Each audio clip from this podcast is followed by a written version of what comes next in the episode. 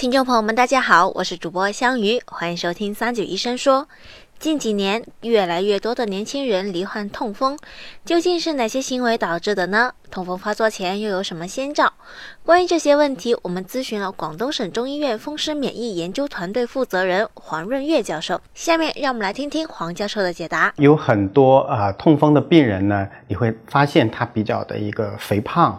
啊，那么呃，就是说我们没办法去节制我们的这个食欲啊，吃的太多，或者吃甜的东西太多，或者现在很多年轻人、一些小朋友啊，都爱喝可乐，特别是被我们这个啊，在呃，比如说婆婆或者是啊奶奶辈的。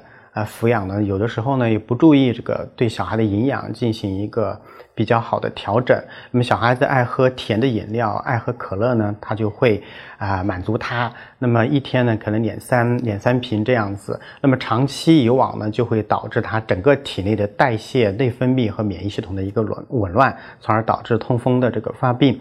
那么在我的门诊当中，最小的痛风患者只有九岁，而且呢现在痛风。逐渐呈现一个年轻化的一个呃趋势，所以具体要说到哪些行为会导致痛风发作呢？一个呢就是我们饮食的不节制，这是一个非常重要的一方面，而且在中国人群当中可能是占一个主要的呃原因。那么相对于我们四十多年前改革开放之前，很多人都吃不饱，那么那个时候痛风的发病率是比较少的。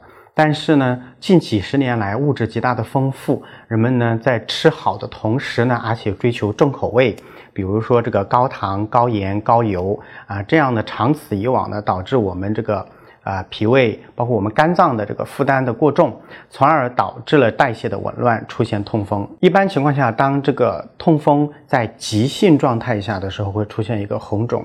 热痛，所以在这个急性发作之前啊，我们会感觉到我们呃，比如说呃，局部的有一些关节会出现一个麻麻痛痛的感觉。那么有一些人呢，会感觉到有一点呃酸胀感。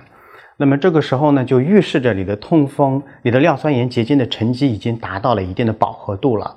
如果达到了饱和度，在溶解的情况下，就会出现。一个炎症的触发，从而导致一个急性炎症的出现，就是痛风急性期的一个出现。那么在呃我们痛风首次发作情况呃的这种情况下，会出现一个比较剧烈的红肿热痛的反应。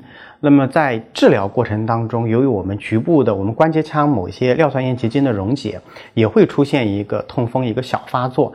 那么在痛风小发作之前呢，也会出现。比如说关节的一个酸胀感，有的时候呢只是像刺痛一样的一种感觉，那么这也是预示着你的痛风马上要急性发作了。这个时候我们及时给予这个抗炎处理，比如说服用非甾体抗炎药或者是小剂量的秋水仙碱，就可以很好的遏制痛风的一个急性发作。感谢黄教授的回答。如果大家还有什么想要了解的健康养生内容，欢迎在评论区留言。我们下期再见吧。